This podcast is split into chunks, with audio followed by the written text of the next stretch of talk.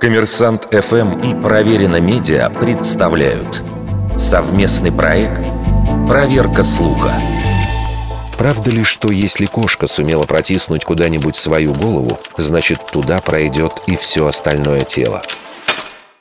Обычно потрясающую гибкость котов принято объяснять тем, что у них якобы нет ключиц. В связи с невероятной пластичностью этих животных можно даже встретить сообщение, будто ученые признали, что коты на самом деле жидкость. Французский физик Марк-Антуан Фарден действительно интересовался способностью котов полностью заполнять любую форму своим телом, из чего сделал шуточный вывод, что эти животные могут находиться не в твердом, а в жидком агрегатном состоянии. Однако возможности котов пролезать в узкие отверстия Фарден не изучал.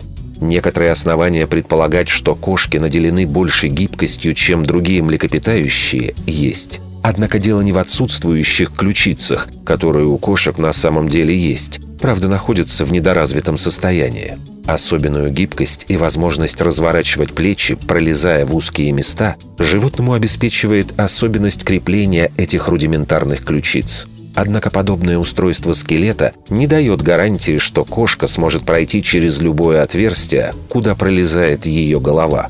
Многочисленные эксперименты владельцев домашних животных, снятые на видео, свидетельствуют о том, что так происходит не всегда. Определяющий фактор в вопросе, пролезет кошка в отверстие или нет, это возможность протиснуть сквозь щель не голову, а именно плечевой пояс. И чем больше вес животного, тем меньше у него шансов преодолеть препятствия. С учетом, что примерно две трети домашних кошек имеют избыточный вес, далеко не все они способны продемонстрировать подобный трюк. Вердикт. Это полуправда.